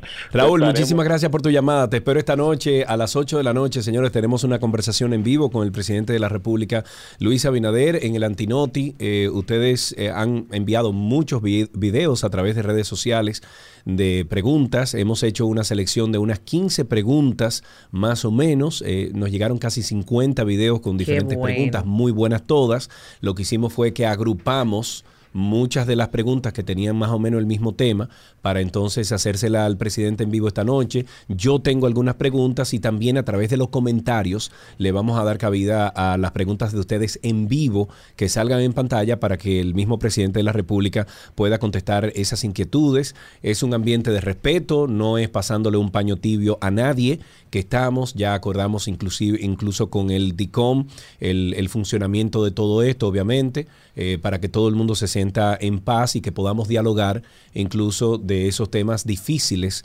de, de hablar hoy en día y que están agobiando a nuestra ciudadanía. Así mismo es, Sergio, y de paso, como amiga te felicito, tremenda iniciativa. A ti y a todo el Bueno, equipo del tenemos Antinoti. meses Hacía atrás del falta eso. presidente, Hacía muchachos. falta, eh, lo, bien, lo bien hecho hay que decirlo. Tenemos una llamadita en línea. Sí, tenemos a Triple Maduro ahí con nosotros. Buenas tardes, Triple Maduro. Mi gente, y mi bumper, que vengo con un sabías que hoy. Ah, pero bien, el Bon Pereira, Triple este, Maduro. voy para allá. Ese es uno de los oyentes de aquí que tienen bumper. Dale, ¿sabías que? Que luego de saber que hay 700 y pico de destacamentos policiales en el país, viene a surgir el destacamento modelo de NACO, uniformes nuevos y hasta café brindan. Bueno. 809-562-1091, 809-562-1091 y también tenemos el 1-809-200-1091. Miren señores, algo que tenemos que compartir con ustedes es que en Santo Domingo Oeste la basura sigue siendo o sigue acumulándose en algunas de sus calles y Ay, avenidas ay, ay, y de acuerdo con denuncias de moradores, las autoridades municipales se descuidan con el aseo poniendo en peligro la salud de la gente. En las calles como por ejemplo los camioneros, ayer había un basurero que ocupaba toda la acera porque desde hacía tres días el camión no pasaba. La gente decide tirar incluso los residuos en un lugar porque los camiones no los recogen con regularidad por las casas. Jeffrey Campuzano, uno de los afectados, eh, deploró que la gente no pueda vivir en paz por el lugar debido a las plagas y los malos olores, pero más grave aún es que próximo a ese vertedero improvisado hay una escuela donde No, estudian no, decenas no, de niños, ni siquiera de jóvenes, de niños. Que son más Ahí- susceptibles. exacto, ahí tenemos una llamada, tenemos a Jesús en la línea. Buenas tardes, Jesús. Hola, hola, muy buenas tardes a todos los oyentes de 12 y 2. Eh, pero es Silvia, Silvia, Silvia de, de AME 47 de, de Los Manolos. ¡Claro! Es Silvia, Silvia, Silvia. Esa misma. 23 años después, esa misma. Silvia, con dos muchachos y casada. no te voy a preguntar por una cuanta gente, pero amén. Mira, Sergio, si tú has, pasado, tú has venido de por favor, hazle esta pregunta al presidente. Sí. De Villamella, dígase eh, Mirador Norte, eh, como el Mirador Norte hacia la capital, hacia Santo Domingo, como que va a cruzar el puente ese de Balaguer, a la izquierda. Mirador Norte. Estoy un poquito No, desubicado. por el, por el Villamella, Villamella. Ok, ok, Villamella ahora sí. Ubícate en Villamella. Exacto. A la izquierda, ¿tú has visto todas esas casu- casuchas? Eh, pregúntale al presidente si tiene algún plan de eso. O sea, no solo al presidente, o sea, a, a todos los entes políticos. Señor, eso es lo que más a mí me duele como dominicano y pensar que un hermano mío, no tiene que ser mi hermano de sangre, pero si es dominicano, es mi hermano. Caramba, viviendo en esas condiciones, arrimado en, eh, en montaña. Es una locura.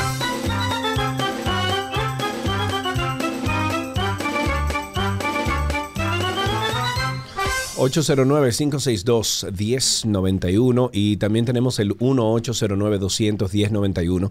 ...que es el teléfono aquí en cabina... ...pueden llamar a cualquiera de los dos teléfonos... ...tanto desde la ciudad capital como fuera de la capital... ...ahí tenemos otra llamada... ...Silvia, tenemos a Rafael. Hola línea. Rafael. ¿cómo estás? Saludos, bendiciones. Amén. Desde Santiago, Rafael. Tírame el mío también, entonces. Ah, pero bien, ahí va el bumper. ¿Sabías qué? ¿Un sabías qué que tú tienes? Claro, claro.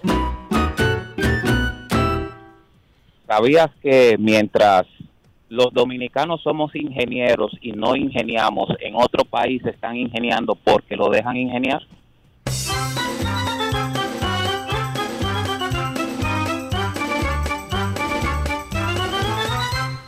8 0 Trabalengüita ahí. Sí, un trabalengua, sí. 809-562-1091 y el 1-809-200-1091. Cari eh, di que Karina. Silvia. Silvia. En una reunión discreta, el comité político del PLD desarrolla este martes uno de sus encuentros mensuales para discutir asuntos internos de la organización. La información fue confirmada por el vocero del Partido Morado, Héctor Olivo, quien explicó que la actividad es de carácter ordinario y se realiza fuera de la Casa Nacional para tener más tranquilidad. Se está haciendo eh, tipo retiro para tener tiempo suficiente para hablar y no tener esa presión. Eso indicó Olivo, al tiempo que señaló que es una casa campestre a las afueras de la ciudad capital sin precisar el lugar exacto. Asimismo, el encargado de las comunicaciones oficiales del PLD puntualizó que tras la conclusión de este encuentro será el secretario general del grupo político, Charles Mariotti, el que decide si ofrecen declaraciones a los medios de comunicación sobre lo tratado. Pero mientras tanto es una, re- una reunión ahí como, qué sé yo, abajo de un, de un, ay, ¿cómo se llama el árbol ese grande, por Dios? ¿Cuál? El, el samán, abajo de un samán. Ay, tantos que hay en Jarabacoa. ¿Te acuerdas? Tantos los que hay en amanes, Jarabacoa. señores. Antes, tú sabes que antes las casas se construían bajo los amanes.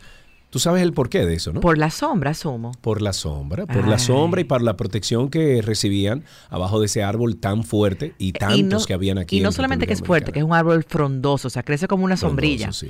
Tenemos Sí, una sí, llamadita en línea, en Tránsito y Circo. Vamos a ver, tenemos a Ramón. Buenas tardes. Hola. ¿No? Esa se, Se cayó. fue Ramón con el camión.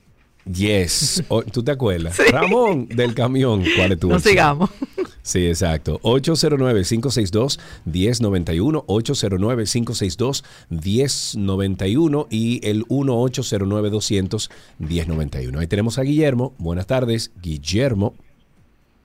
Sergio, buenas Hola. tardes, ¿cómo estás? Muy bien, gracias a Dios. Cuéntanos. Saludos para ti, Karina, por, por, ese- por el espacio. Exacto, Karina anda en Italia, creo que aquí está Silvia con nosotros. Cuéntanos. Gracias, hermano. Me gustaría que le preguntara al presidente qué piensa hacer con el 911, el sistema de, de emergencia en el país.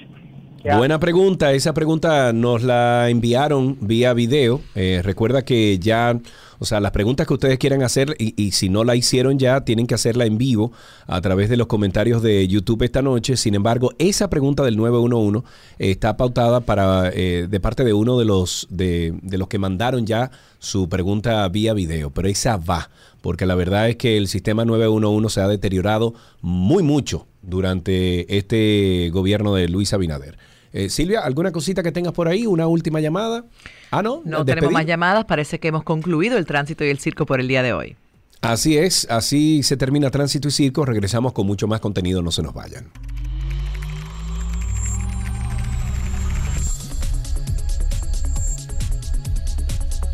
Estamos en artículos tecnológicos y vamos a hablar de tecnología. Silvia Callado como que no es muy tecnóloga. ¿Quién te ha dicho a ti? Me digo, nada como tú, pero madre. claro que lo soy, Sergio, por supuesto. Lo que pasa es que yo Cindy, digo, vamos a ayudar a, a Silvia a arreglar ese micrófono que veo que se le está cayendo. le hace falta Bueno, un, medicamento Espérate, eréctil. espérate. Este- Te voy, exacto, te voy a mutear, eh, Silvia, para que puedas manipular el micrófono ahí.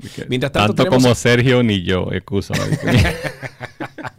tenemos, eh, tenemos a Orlando Prieto, estamos en artículos tecnológicos y nos habla de tecnología en general, por supuesto.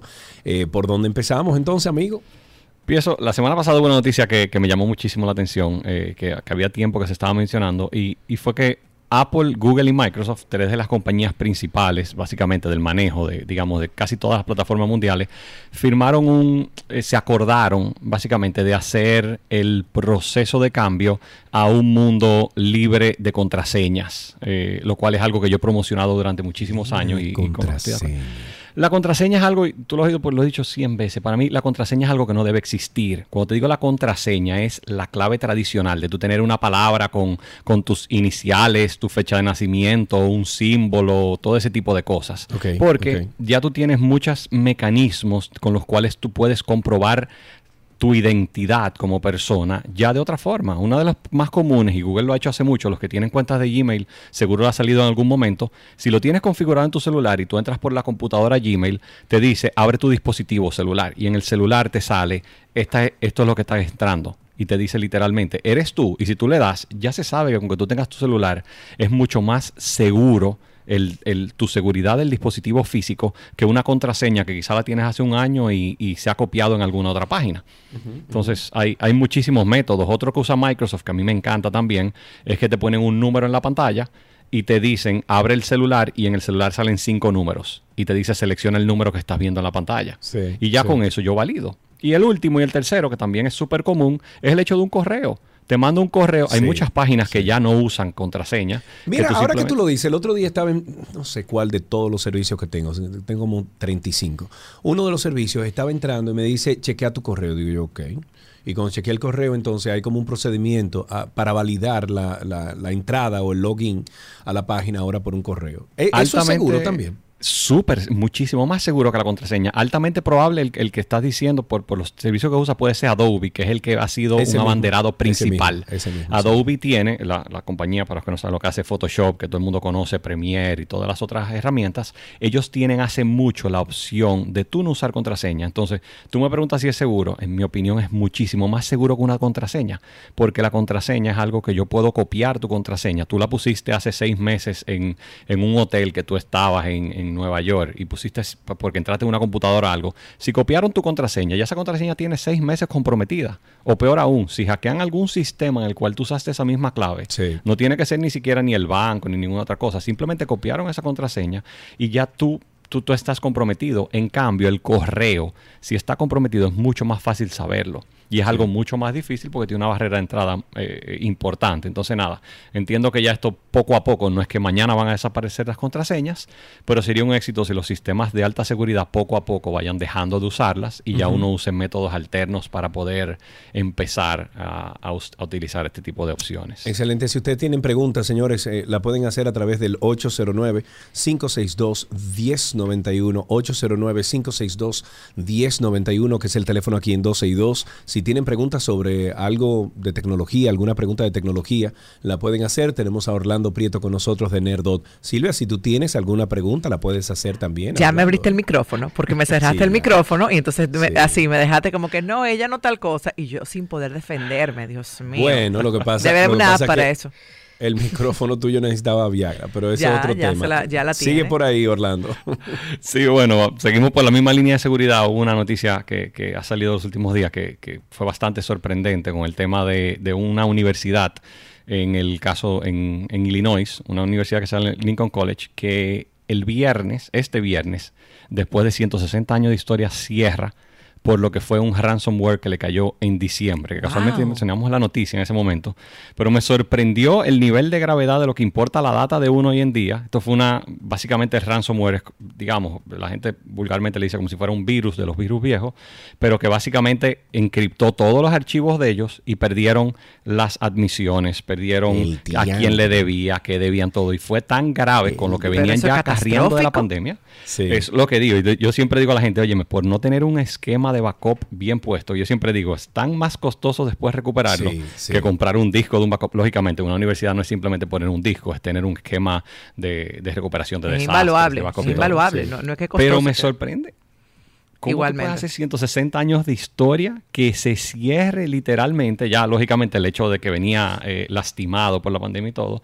Y nada, con uno que siempre menciona el tema de seguridad me, me- me dio, me dio mucha pena y bueno, para que uno entienda el nivel de importancia de, de lo que es uno asegurar todo, todo el Claro, tema de la data. Ustedes, ustedes en Nerdot hacen ese tipo de, de preparación para empresas, ¿verdad? Claro, eso es, eso es un proceso donde se hace el, el tema de poder hacer recuperación instantánea, poder hacer todo ese tipo de cosas. Y, y lo importante que yo digo a la gente siempre, hay opciones súper económicas hasta, hasta entrar, yo siempre digo, hasta tus datos ponerlo en, en un Dropbox, un OneDrive. Lógicamente, en las oficinas uno hace temas más avanzados, pero Yo, ¿tú sabes lo que hago? Cada, mm, yo diría que cada ocho meses, seis meses, Cuando por te ahí. cuela.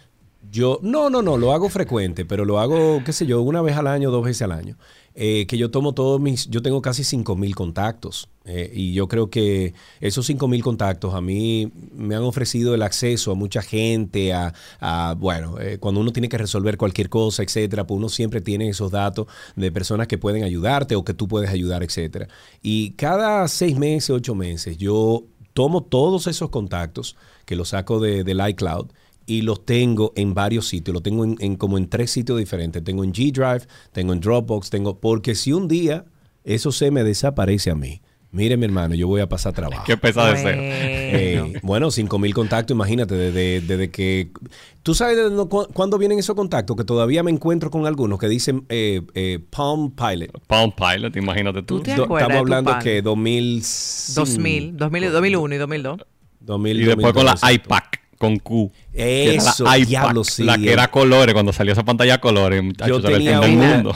Yo recuerdo que Tricón nos regaló a nosotros, a tanto a Silvia como a mí, nos regaló unas iPac que eran como azulitas con un niquelado. Y con parones ¿Te que andábamos con eso. Eh, sí, sí, Tú sí. tuviste la primera que yo conocí que tenía un modem, que se le ponía una tarjetita arriba, que era ya con sí, un modem que se conectaba como a, a 28.800, una cosa ya Acabamos- que es a cero. Acabamos Pero de nada, perder ya- toda la audiencia millennial con esa referencia. Que va, Básicamente, nosotros somos mía. pilares, concha. que te- ¿Qué otra cosa tenemos, Orlando? Mira, mañana es el I.O. Developers, la, la conferencia anual de Google, que por primera vez desde el 2019 vuelve a ser presencial. Presencial. Y una de las cosas, eh, ha salido un, básicamente un leak de los que salen de cosas que van a salir mañana, que trataron de mantener, y todo indica de que por primera vez Google va a lanzar un reloj. Ellos tienen tiempo teniendo ¿Qué? el, el tema de los wearables, de todo lo que es los dispositivos, tienen el software, pero no habían lanzado el, el dispositivo físico y aparenta todo como que va a lanzar esto, que puede ser una, una apuesta muy grande a toda la versión 3 eh, del, del sistema del Wear OS, que es el que usan para todos los dispositivos eh, móviles de, de mano y todo eso. O sea que ha hecho muchísimo ruido, hay que ver qué, qué hacen mañana. Y de los demás de lanzamientos, bueno, se espera obviamente el, el- el tema del Android 13, que, que hay varios rumores ya, y, y aunque ya sabemos muchas cosas, se supone que anuncien, siempre anuncian un par de cositas más, o sea que mañana seguro va a estar en todas las redes, va saliendo lo que se espera de Google. Bien, bueno, si ustedes quieren asesoría, los muchachos y todo el equipo de Nerdot están ahí para ayudarles. Ellos están en, en la calle José Andrés Aibar Caste- Castellanos, número 173, en el Vergel. El teléfono es el 809-732-5200. 809-732-5200. Ahí ofrecen soporte, asesoría, seguimiento Importante, de Sergio, decir que esa es la nueva dirección para que no les pase como a mí, Sí, que fui a la vieja dirección y me encontré todo cerrado. eso es. Así que eh, la nueva dirección, es más, yo la voy a repetir, calle José Andrés Aybar Castellanos, también le dicen la México, a ese pedazo de la calle, pero es la José Andrés Aybar Castellanos, número 173 en el Vergel. Ya no están en la Gustavo, ¿ok? Muy bien. De- eh, como siempre, Orlando, muchísimas gracias por estar con nosotros aquí en 12 y 2. Y bueno, mañana recopila todos esos datos de lo que va a hacer Google y por supuesto que la semana que viene estaremos conversando de todo eso, ¿de acuerdo? Así es. Eh, excelente, estuvimos conversando con Orlando Prieto de Nerdot. Saben ustedes que pueden seguir esta conversación con los chicos de Nerdot en arroba Nerdot en redes sociales. Hasta aquí, artículos tecnológicos.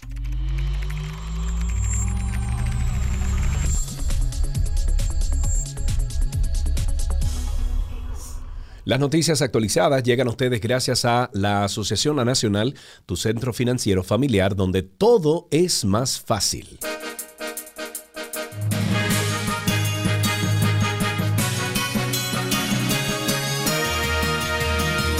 Bien, y hoy es 10 de mayo y se celebra el Día Mundial del Lupus, una fecha para crear conciencia sobre la existencia de esta enfermedad autoinmune crónica que afecta a muchas personas en el mundo, principalmente mujeres. Por la preocupación creciente de esta enfermedad en nuestra población y para aumentar la conciencia pública en la República Dominicana sobre el lupus, el próximo domingo 15 de mayo a las 4 y 30 se llevará a cabo una caminata en el Parque Iberoamérica. Tenemos en línea a la doctora Ecopau Tineo, a la doctora Paola Tineo, conocida en redes como arroba Ecopau Tineo, para que nos cuente más detalles. Hola Paola. Hola Silvia, ¿cómo te va?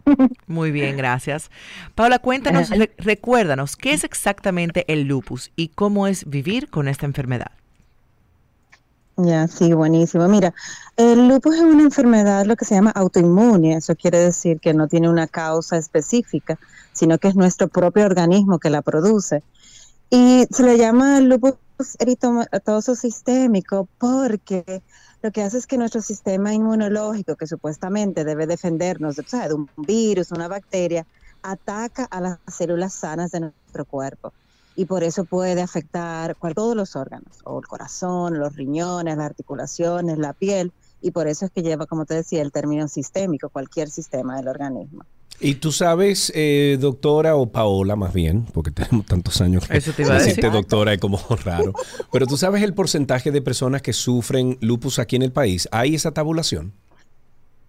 No, no existe esa data y eso es lo que se está trabajando, están los centros de salud ahora mismo trabajando, pero se estima que para el año que viene se podrá tener ya esa data. Paola, Eso es ¿cómo- importante. ¿Cómo es vivir con esta enfermedad? Porque siento que hay un espectro amplio. O sea, veo personas que, como tú, por ejemplo, que uno no te ve un síntoma evidente, algo visible, pero no sabemos cómo es tu día a día. Y también veo personas que sí están más pues confinadas a una cama, dependiendo de qué órgano exactamente le ha afectado la enfermedad. ¿Cómo es vivir con esto? Sí, mira, es, es impresionante como cada persona es un mundo distinto. Lo que todos los pacientes que vivimos con lupus es que tenemos fatiga crónica, digamos que vivimos todos los días con fatiga. Y también con lo que se llama ne- neblina lúpica, digamos que nuestro razonamiento es Brain mucho más fog, lento. le- lo que le dicen brain Tenemos que fog. ayudar- Yes, eh, pero en este caso sería lupus fog. Ok. Ajá, es lo que se llama. Eh, digamos que Ana, pero sí cada día eso es lo que predomina en todos los pacientes, una fatiga que no hay tratamiento para ello, sino que uno se acostumbra a vivir con eso. Es como yo siempre digo, yo tengo 11 años cansada, yo tengo 11 años de diagnóstico. Sí. Digamos que ya uno aprende a manejarlo y a llevar tu estilo de vida y a llevar trabajo y todo eso. Y ya, en verdad, la gente menciona mucho eso, que, wow, pero tú no parece que tienes lupus, pero bueno, yo puedo tener un problema renal ahora mismo, o mi articulación me duele, o, ¿sabes? O simplemente es, depende de cada persona. Ok, y hablemos un poquito, Paola, de esta caminata de este domingo a las 4.30 de la tarde. Eh, ¿Qué podremos encontrar en el Parque Iberoamérica eh, para, esta, para esta actividad? Perfecto, mira, nosotros siempre la hacemos en el Parque Iberoamérica y por suerte ahora, después de pandemia, dos años, la pudimos retomar. Eh, es una caminata suave porque los pacientes, como mencioné, no pueden hacer caminata de que maratón en general, sino que es una caminata muy suave, nos vamos a juntar en el área de picnic y es una caminata educativa en la cual hacemos un recorrido a todo el parque, pero vamos parando en estaciones, en estaciones en lo que en cada estación se van hablando de temas específicos del lupus. Y es una manera de poder educar a la, nuestra población, a nuestra comunidad, pero también educar a, lo que son, a, a los que nos acompañan, a nuestra pareja, a nuestros Claro. amigos, para que justamente vean que aunque yo no parezco que lo tengo, yo necesito ese apoyo emocional, necesito ese apoyo, mira, hoy no me levanto de la cama, pero no es porque se vaga, sino porque hoy no se puede. Sí, sí, claro, claro, claro. Entonces, ese tipo de cosas, pero es, es una caminata muy sencilla, pero sí queremos toda la- todos los amigos vestidos de morado para poder crear conciencia sobre esta condición. Me encanta. Eh, muchísimas gracias, Paola, por toda esta información y ojalá que esto ayude siempre a crear conciencia de estos pacientes lupus. Yo tuve una novia hace mucho que tenía lupus. Kim. Y bueno, el, sí, Kim. Y el cuento es largo, pero bueno. Eh, Paola, muchísimas gracias por estas informaciones. ¿eh? Gracias a ustedes por el espacio. Eh, estuvimos hablando con la doctora Paola Tineo, eh, cariñosamente Eco Paola Tineo, eh, para que nos contara más de esta caminata. Será el domingo a las 4.30 de la tarde en el Parque Iberoamérica. Ahí, si usted quiere enseñarle a alguien de qué se trata esto, si usted tiene algún familiar con lupus, pues únase a esta causa. En una noticia, el director de la Policía Nacional, Mayor General Eduardo Alberto Ten, se negó a hablar con la prensa sobre su ausencia este lunes ante la Comisión Permanente de Interior y Policía de la Cámara de Diputados, ante estas insistencias de los periodistas si podía eh, si podían esperarlo para que ofreciera algunas declaraciones, Ten respondió, lo voy a remitir al vocero mío. Ayer lunes, Ten era el invitado por la Comisión Permanente de Interior y Policía para explicar sobre los últimos excesos policiales, pero en su lugar asistió su jefe superior, el ministro de Interior y Policía, Jesús Chu Vázquez Martínez. El funcionario fue acompañado de José Vila del Castillo, comisionado para la reforma. Que yo no entiendo, Silvia, cómo es que citan a Ten, al, director de la policía, y quien va entonces es Chu Vázquez. O Yo sea, te voy a hermano. responder como tú me respondiste Ajá. ahorita. Tú eres un hombre A muy ver. inteligente. Tú conoces la respuesta. Está bien, vale. Bueno, Sí. la Guardia Costera, por otra parte, estadounidense en San Juan informó este martes de la incautación de un cargamento de 284 kilogramos de cocaína valorados en 5,6 millones de dólares al oeste de Puerto Rico. El alijo fue descargado en San Juan la víspera después de que la embarcación fue de, de que la embarcación que lo transportara fuera intervenida en el Canal de la Mona, que separa la República Dominicana de Puerto Rico y es una ruta habitual de tráfico de drogas. La embarcación fue detectada al norte de la isla de la Mona y al aproximarse los guardacostas, sus ocupantes se tiraron al agua, múltiples fardos de, bueno, de presunto contrabando y huyeron hacia aguas territoriales de la República Dominicana. ¿Tú te En imaginas? una nota lamentable, falleció este martes en su residencia Ay. el esposo del artista Adalgisa Pantaleón a causa de un infarto, de acuerdo con los datos suministrados por am, a Diario Libre, que fue donde tomamos esta información, por el hijo del cantante Héctor Aníbal Estrella. Eh, Jean-Marie Bourgot se levantó temprano a su rutina diaria y tiempo después le dio el infarto que le quitó la vida.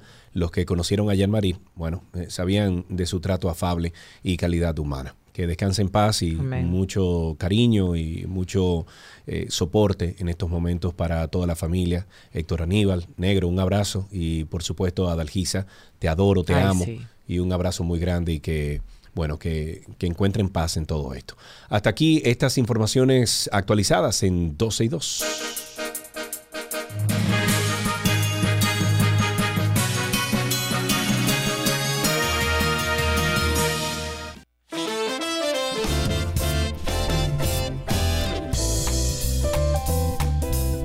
Tiempo de despedir, Silvia. Ya es tiempo de despedir. Qué pena que hayamos comenzado media hora tarde, pero yo creo que nos dio tiempo como para Sí. abarcar eh, el 99.9% de todo. Yo creo que sí. Tú sabes que escuché la musiquita, eh, la musiquita que tararara, tarara, que es el final del programa, ¿verdad?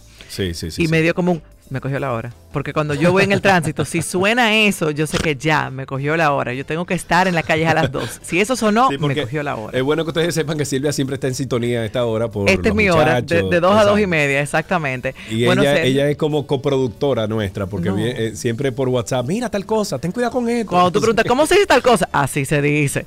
Miren, eh, Sergio, no te acompaño en el día de mañana, sé, pero te sé, acompañaré. sé. Volveré la semana que viene, tal vez de aquí a allá. Yo, yo quiero ver mañana cuando tú estés diciéndole a Karina, quien sea que te toque. Bueno, pues, Bueno, señores, un hasta mañana. Bye bye.